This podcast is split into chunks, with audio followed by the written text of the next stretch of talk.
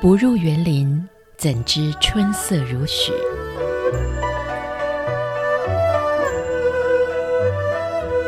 不只是昆曲 Podcast。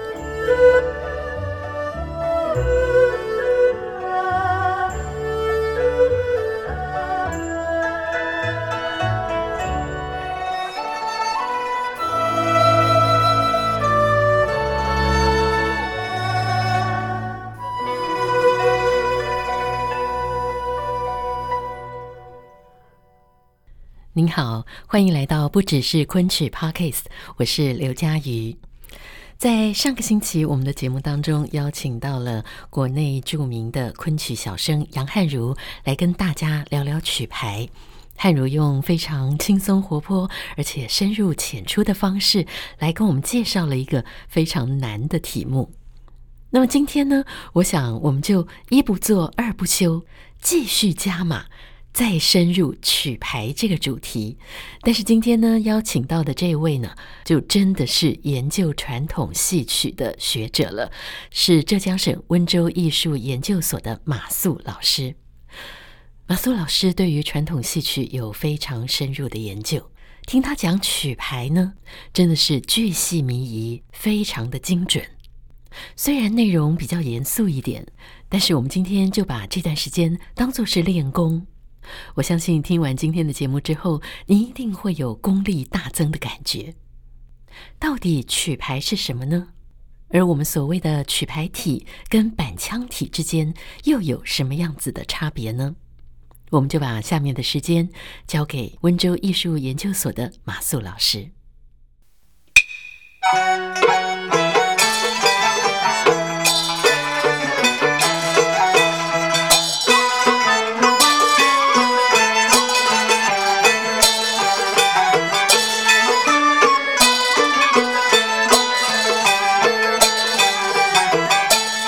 今天在节目当中非常开心，邀请到的是浙江省温州艺术研究所的特聘研究员马素老师，来跟我们非常深度的聊一聊昆曲这门学问以及这门艺术。马老师你好，嗨，佳瑜你好。好，其实我今天有看到马素老师的个人的介绍，我就觉得真的要立正站好。马老师他专门研究的叫做宫调学，还有词曲声腔音乐。是的，呃，这个词曲学科呢，它是一个综合性的一个学科，嗯，它应该包括呢声律学、词律学、音韵学、声腔的史学，以及填词作曲的实践。所以把它好像要跟西方的音乐做比较，所以老师变成你必须要懂得东方，要会读古书，知道古诗词，还必须知道西方的音乐所有的理论。对，所以刚刚老师自己有提到说，他平常的时间大概除了吃饭睡觉，其他的时间都是埋在书堆里，都快成书呆子。好，那我们今天就请老师来跟我们介绍一下昆曲。呃，我们一直在很多的一些资料里头看到，昆曲是在明朝那个时代是属于他们的流行歌曲，但是我们今天总觉得，哦，这种形容词好像很难想象哦。嗯，可以这么说，昆曲它就是明代的一个流行歌曲。那我们现在听到的这个昆腔呢，是明代嘉靖时期魏良辅改良之后的一个戏曲声腔。那昆腔在产生之初，它只用于清唱，并没有马上被用来帮演戏曲。一直到了万历初年呢，它才被搬上了戏曲舞台。第一个用昆腔来演出的剧本呢，就是梁成宇的《浣纱记》。嗯哼，所以昆腔一旦被用来演出歌唱戏曲的时候呢，就产生了我们现在的这个昆剧。那从十六世纪七零年代开始，到十七世纪的二零年代，整整明朝的万历一朝，它是整个昆剧发展的是最为迅猛的时期。那这个时期的昆腔呢，它不再驻守在吴中这一带了，开始向四面八方去生长蔓延。那到了万历末年，昆腔的势力是最终到达了北京，并且进入宫廷。啊，成为那个时候演出的一个外戏，因为明代初年以来，哈，在北方无论是宫廷演出还是民间的演出，它主要是以北杂剧为主的。嗯哼，那南戏复兴以后呢，是弋阳腔比较受到欢迎。嗯哼，抑扬腔，弋阳腔，南戏的四大声腔之一。嗯哼，抑扬腔。那昆腔是一直要到了万历末年，嗯，才在北京取得一席之地。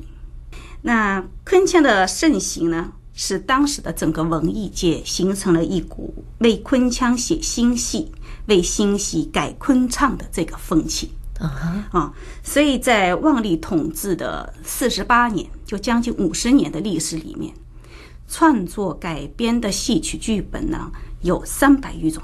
哇！三百余种，它还不包括无名氏的作品在内哦，所以我们仔细给他算一下哈，以五十年来算，三百个剧本，嗯，等于是一年有六个剧本产生，哦，那一年只有十二个月，两个月就产生了一出新一出新戏，一个新的剧本。啊，所以在那个时候呢，剧本的创作是达到了一个高潮。那我们现在看到的像《牡丹亭》啊。《紫钗记》啊，《义侠记》呀，《玉簪记》啊，其实都是那个时期的作品。那那个时候呢，昆腔除了在戏曲舞台上崭露头角之外，嗯，它在民间的清唱活动也非常活跃。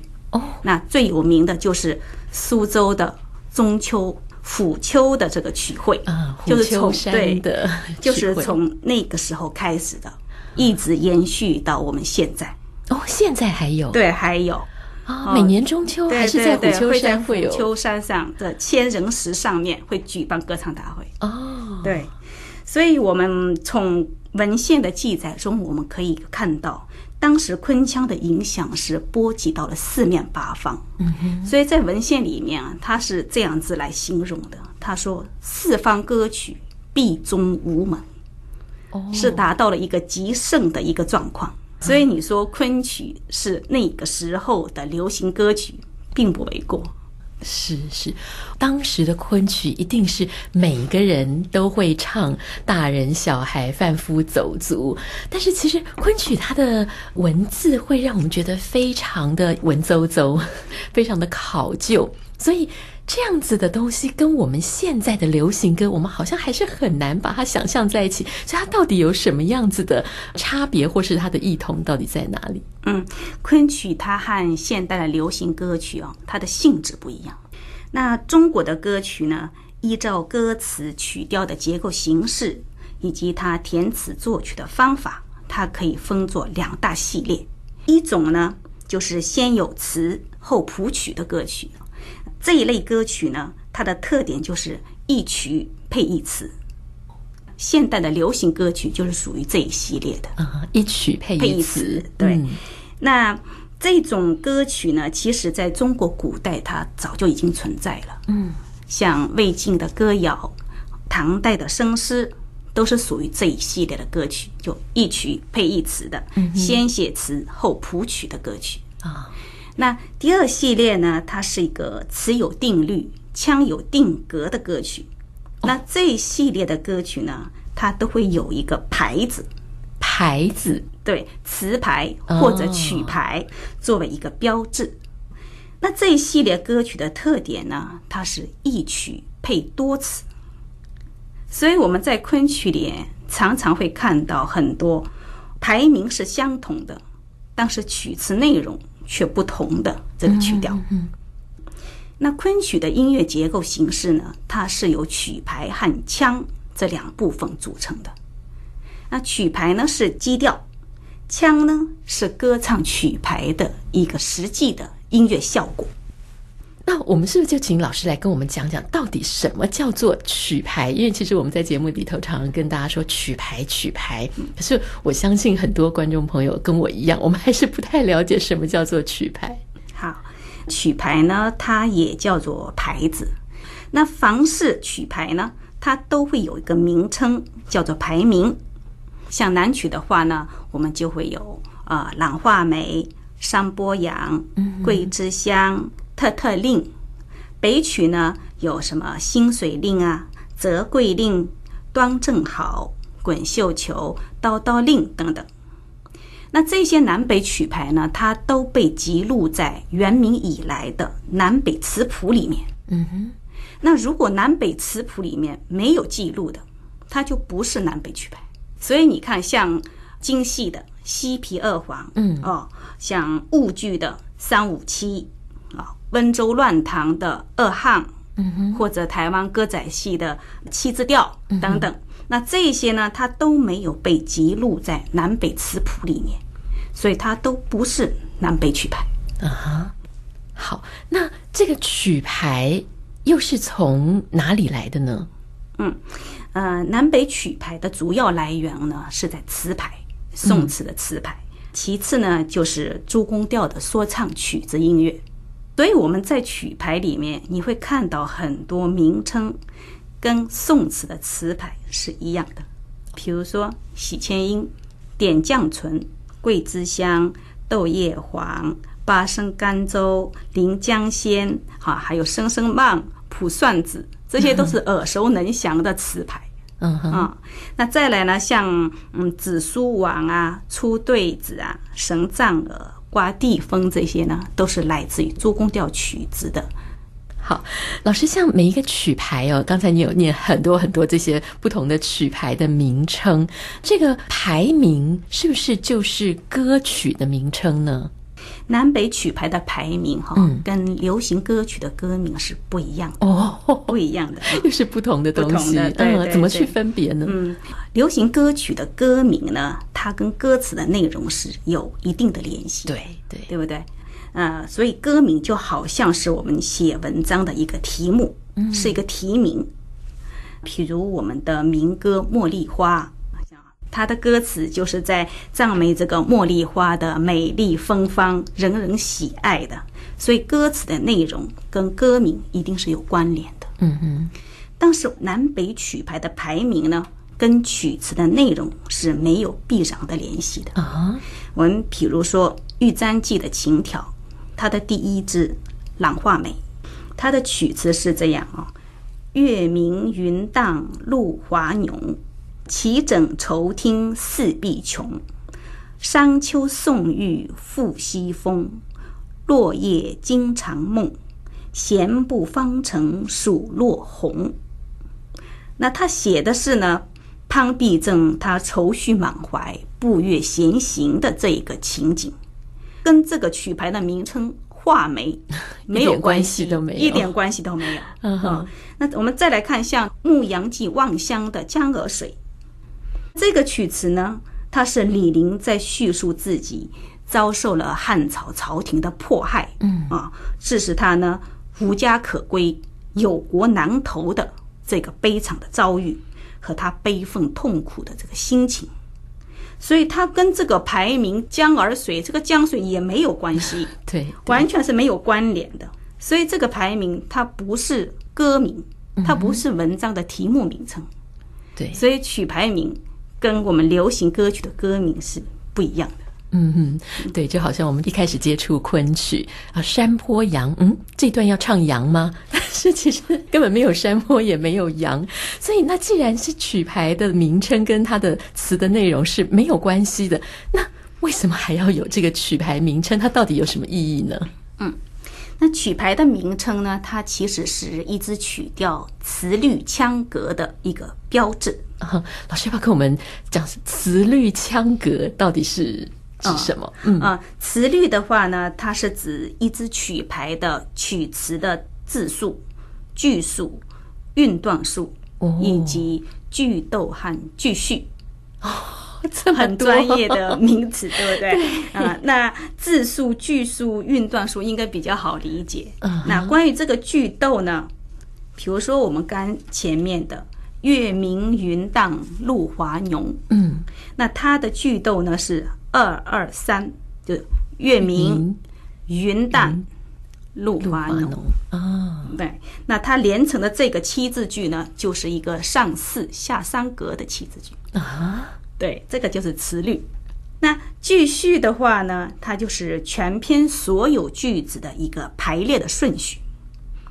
那因为南北曲呢和宋词一样，它是属于长短句体的。啊。那一支曲牌的曲词呢，它是由不同字数的啊句子来组成的。嗯哼，比如说北段正好，它就是由两个三字句、两个七字句、一个五字句组成。那它的排列顺序呢，就是三三七七五。嗯哼，那这个排列的顺序呢，是不允许改变的。你不能说我今天三三七七五，你把它变成七七三三五，嗯，那不行。啊，凡是你端正好的曲子，一定是按照这个三三七七五这个顺序来排列。哦，这个就是句序。那同样的，我们前面讲的这个句读，它也是一样，也是有定的，有定格的。一样，我们以那个端正好为例，比如说它的第三个和第四个七字句。那第三句的七字句呢，它是上三下四个。嗯哼，啊，第四个七字句呢是上四下三格。嗯哼，啊，那这个格式呢，我们看哭相里面的端正好，啊，它是这样子：声拆开，笔意软还，上三下四个，生生世世无抛样，上四下三个。嗯，那同样的，在次辅的端正好里面，这两个七字句的句读呢，它也是这样：是捐躯，求仇手刃，苟且偷生亦惜存。所以它的句读的顺序也是没有改变的。嗯哼，啊，凡是你端正好这个词律呢，它就包括了一个曲牌的字数、句数、韵段数。以及句读和句序，这些东西都有定格，这个叫做词有定律。嗯哼，那一支曲牌的词律呢，它都记录在南北词谱里面，是可以校对的，可以查找的。嗯、哇，我不知道听众朋友听完以后有没有听懂。我讲一个白话点，我发现古人呢、哦，他们要写一些抒发心情的文字的时候，真的好难哦。他不能说我今天想写什么就写什么，他先要去找一个曲牌，然后把他心里想的这些，按照里头的规则一点一点的填进去。这边是两个字，那边是三个字，都不能变的。对，佳宇，你抓到重点了，没有错，这个就是填进去的啊、呃。对，像那个鲤鱼讲的，他说填词哈，就是像古人呐、啊、在下围棋一样，嗯，画一格布一子，这个就叫填词，就是你按照他设定的这个规律，一个字一个字的填进去。天哪！所以他不仅要能够抒发自己的情感，还要非常懂得这所有每一支曲牌各式各样里头的规则，还要在这个规则里头把自己想要说的话放进去。听到这边，我真是太爱白话文了。好，那刚才老师有提到这个腔格，跟我们。说明一下，这腔格又指的是什么？嗯，嗯，好，腔格呢，它是指曲调的节奏框架和旋律框架。那节奏框架呢，它是由榜数和榜式组成。啊啊，这个又是什么？又晕了，对不对？好，OK，榜数呢，用简谱来讲呢，就是小节的数目。嗯，那昆曲的公车谱呢，它一榜就是相当于简谱的一个小节。所以你昆曲的这个公车谱，一支曲牌有几版，相应的简谱就有几个小节，哦，这个就叫榜数。榜数，榜数。那榜式呢，就是版的样式，它基本的样式有三种，嗯哼，就是头版、结版和腰版。那这个榜式呢，它是要用来规范这个曲词的落字的位置的。比如说点了头榜的这个字，嗯，它是要规定落在简谱小节的第一拍。那如果点了结版的呢，它就会落在第二拍或第三拍。嗯但如果点腰板的呢，它就会落在前面这个小节的末拍或末拍的后半拍。嗯，对，它这个都是有规定的。那这些榜数和榜式呢，它也都记录在元明以来的南北词谱里面。嗯，这个也是不容更改的。天哪，这么多规则，他怎么还有办法两个月就有一出新的？对，所以说古人真的很厉害，太厉害，太厉害了。嗯、那关于旋律框架呢？哈，旋律呢，它是包括了一个曲调的调式音阶、曲式结构，以及呢一曲特有的风格腔。嗯嗯，那它是一个曲调的一个朴素的旋律骨架。那这种朴素的旋律骨架呢，古人一般呢是有师徒之间心口相授的，是没有被记录下来的。哦，那昆曲呢是在清初公策补出来之后呢，它的这个腔格呢才被记录在曲谱里面。比如说我们现在看到这些南词定律啊，九宫大成谱这里面记录的就是旋律的一个骨架。哦，对，嗯哼。那节奏框架和旋律框架这两个也是不能够更改，这个叫做腔有定格。总之呢，每一支曲牌呢，它都有自己固定的词律和腔格，排名呢就是这个词律和腔格的一个标志。好。现在终于懂了，意思就是说，它的这个名字其实不是在讲说它内容是什么样子的心情、什么样意义，而是在讲它的规则、它的交通规则到底是哪些。你既然要用这个名字，就要遵守所有的交通规则。对，可以这样子说吗？可以。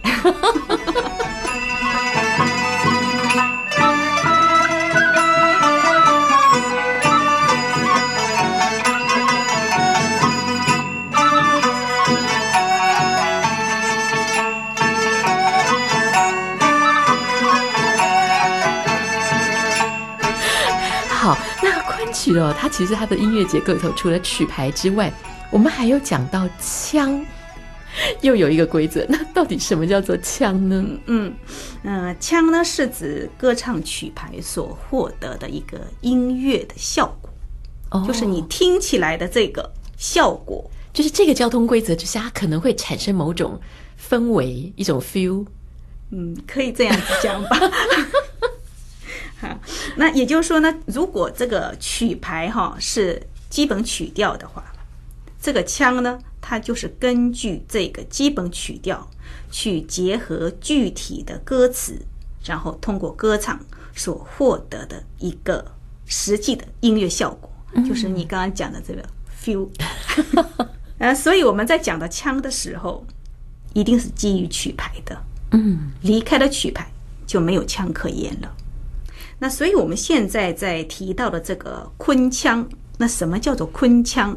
它其实就是指呢，用水磨调的行腔口法去歌唱南北曲牌所取得的一个实际的音乐效果。至于昆曲呢，它其实是昆腔的一词两面。这个曲就是指南北曲牌，昆呢就是指水磨调的行腔口法，用水磨调的行腔口法。歌唱的南北曲牌，所以叫做昆曲。曲。好好，我想大家今天都觉得哇，自己长了很多的见识啊！老师从这么多的书本里头帮我们归纳出这些，传授给大家。呃，其实我们在讲到曲牌的时候，可能很多朋友因为在前面我也听到一些老师有在讲，像是板腔体啊，或者是曲牌体。这其实是两种完全不一样的东西。那我们的昆曲是属于曲牌体，嗯，这个曲牌体到底跟板腔体还有什么不一样呢？我们也请老师来跟我们聊一下这个部分。好，好，呃，曲牌腔体和板腔体，它呢都是戏曲音乐的一种结构体式。嗯哼，因为戏曲演出啊，它是以套数，就是一套曲子或者几套曲子的形式来铺成光幕的。那曲牌腔体呢？它是以南北曲牌作为套数的一个基本结构，将若干支同名的或者不同名的曲牌呢连缀成套，构成一出戏的音乐。比如说，我们《牡丹亭》的游园，嗯，它就是以步步娇、醉扶归、赵罗袍、好姐姐、尾声、这样五支不同名的曲牌呢，构成了一套。嗯，所以呢，曲牌腔体也称作曲牌的连缀体。哦，就是把不同的曲牌一支一支、一支一支的把它串联起来啊，好，构成一个套数。那曲牌腔体的这个结构形式呢，它是继承自宋金的说唱音乐，嗯，诸宫调音乐的啊。那它经过了宋元南戏、北杂剧的发展和提高呢，到昆曲时达到了一个成熟的阶段。嗯嗯。那在板腔音乐出现之前，曲牌腔体呢，它是戏曲音乐的一个主要的结构形式哦，也是我们说唱音乐还有器乐曲的一个主要形式。那板腔体呢，它是以一支曲调作为基础，通过板式的变化来构成一个套数的，也就是呢，以一支曲牌的曲调将它呢做。节奏和旋律上的扩展和压缩，嗯，来构成一个套数。比如说，我们那个京戏的《鹤后骂殿》啊，旦角唱的这一出，它就是以二环为基调，通过呢二环导板、回笼、慢三眼、快三眼、原板、散板这样的板式变化来构成一套。嗯，那这种呢？我们就把它叫做呢编程体哦，编程体。那曲牌腔呢、哦、是个连缀体，连缀体。嗯，嗯所以那板腔体系现在主要的代表呢是一个是皮黄系统的剧种，啊、一个呢是梆子腔系统的剧种。嗯，啊，皮黄的比较有名就是京戏。那梆子腔系统呢是以山西的蒲州梆子历史是最悠久的。嗯哼，那现在呢，在河北、河南、山东、山西、安徽等地都还有梆子的剧种。啊哈，那如果以曲词的这个结构形式来看，曲牌腔体呢，它一般都是呃杂言体的。嗯哼，啊，杂言体就是长短句体啊，所以有长有短。对，所以是个杂言体。那板腔体系呢，它是个齐言体。哦，就像唐诗一样，嗯啊，五字句、七字句、十字句，是个很整齐的一个齐言体。嗯哼，这个是曲词的结构形式上面来讲，啊，它不一样的地方。那中国的戏曲声腔在一九五九年曾经做过一次统计，大约有三百六十余种。哦，对，很多，这个数字看起来很庞大。对，嗯。但是呢，这三百六十余种的声腔，如果仅仅以基本曲调来分的话，其实也就是曲牌腔体和板腔体系这两大系统而已。嗯，我再问一下，那大家最熟悉的歌仔戏，它应该是属于哪一种？板腔体系。板腔体系。对，嗯哼。啊，我终于知道老师为什么说他除了吃饭睡觉之外，其他的时间都在念书，而且还要学习。对，对对，因为我们毕竟是在做理论的，可是理论离不开实践。嗯、是是，哇，今天真的是长了见识，非常感谢像马素老师在背后这样子精心的研究，我们也非常开心。我们现在有这么多优秀的演员，能够在舞台上把这些东西呈现出来。在这边，今天我们真的非常谢谢马素老师与我们的分享，谢谢佳瑜，谢谢谢谢。今天我们的节目就为您进行到这边，谢谢听众朋友们，我们下星期同一时间再会。